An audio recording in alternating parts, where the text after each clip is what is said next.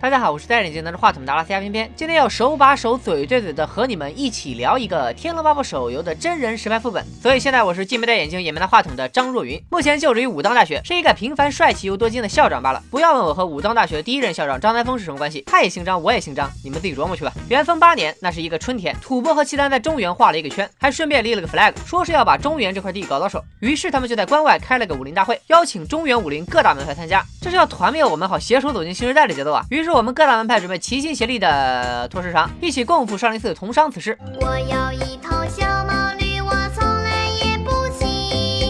有一天我心血来潮，骑着去赶集。到了少林寺之后，我问大家 party 要开始了吗？没想到却被一个脸长的叫会面的小和尚插了嘴，他说已经结束了。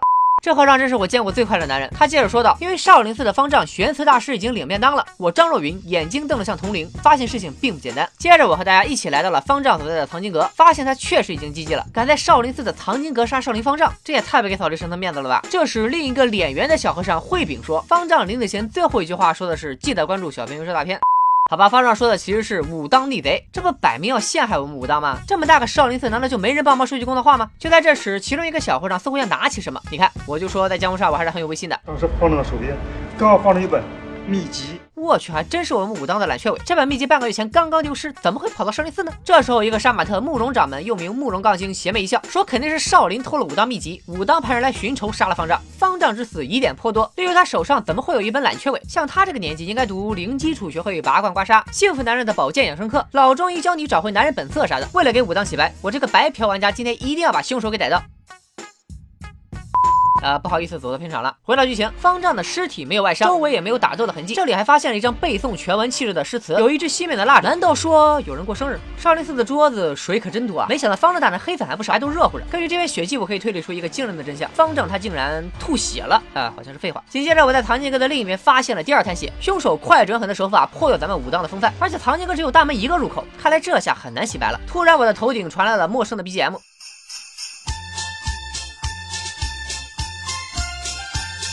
长老解释说，这是个防盗装置，因为藏经阁内藏书众多，如果有小偷碰到细线，就会发出响声。哦，原来如此，我还以为……就在这时，我又被长老插嘴了。他紧张的表示，藏书都是正能量的古书，绝对不是什么冷情摩羯女撞上霸道天蝎男、霸道总裁之女人谁负责之类的，绝对不是。我想长老大概是误会我了，因为我想说的是，还以为他们是在玩实景昆池岩。此时，慕容派掌门慕容杠精又说：“论轻功，谁比得过你们武当的天云洞啊？”听到这句表扬，我表示很欣慰。哎，不对，这样我们武当的嫌疑不就更大了吗？哎，我们武当派光明磊落，从来不会干背后杀人这种勾当，要杀就直接当面杀了。为了自证清白，我决定用踢云洞去房梁上看看。万万没想到，还真被我发现了蹊跷。梁上绳子三千，露水却独宠着一根细绳，而且这根绳子中间还有一个小结。虽然不知道露水到底是啥，但我准备用鼻子品一品这香醇，就算有毒也没关系的，反正我有主角光环加持。哎呀！呃，没关系，扶我起来，我还能装啊，不是，呃，我还能破案。经过唐门掌门的提醒，我知道了露水乃西域秘毒疑心态，中毒后会产生幻觉，量多还会致死。另外，藏经阁作为佛门重地，蜡烛是不能熄灭的。但铃铛防盗阵下方的案台上却有一个蜡烛是熄灭的。我摸了摸灭的那个蜡烛，果然也有毒。我知道了，事情应该是这样的：凶手先把疑心散撒在线上，打开天窗让露水进入，露水经由红线凝结成水珠，水珠沾上毒粉形成毒液，毒液经红线小结处滴落，熄灭掉了案台上的烛火。而受热的毒水变成蒸汽后被方丈吸入，使其产生了被武当高手围攻的幻觉，最后心神大乱而死。那么问题来了，是谁开的天窗让露水进来的呢？原来是小和尚慧炳听说方丈胸闷给开的。至于方丈为啥会胸闷，是因为有人在藏经阁里生了炭，把空气给耗尽了。就在这时，小和尚慧面子报说炭是自己烧的，原因是为了给方丈去湿气。于是嫌疑人就锁定在了两个小和尚慧面和慧炳之中。答案已经很明显了，行基错，一次莫可作死，凶手就是慧炳。等等，呃，我想说的是，凶手就是烩饼旁边杵着的烩面，因为藏经阁里有大量经书，里边除了普通的照明之外，根本就不允许有其他明火。再说了，少林方丈玄子大师何等人物，什么易筋经、洗髓经早就练了个几百遍，那内力比片片的脸皮还厚，去湿气唬谁呢？你不承认也没关系，我有的是办法让你认罪。我就是大轮明王鸠摩智的护法之一。去，鸠摩智的护法很了不起吗？我一个社会主义接班人，我说话了吗？为了赶紧通关，我决定亲自出马，把烩面彻底做成一盒热腾腾的烩面便当。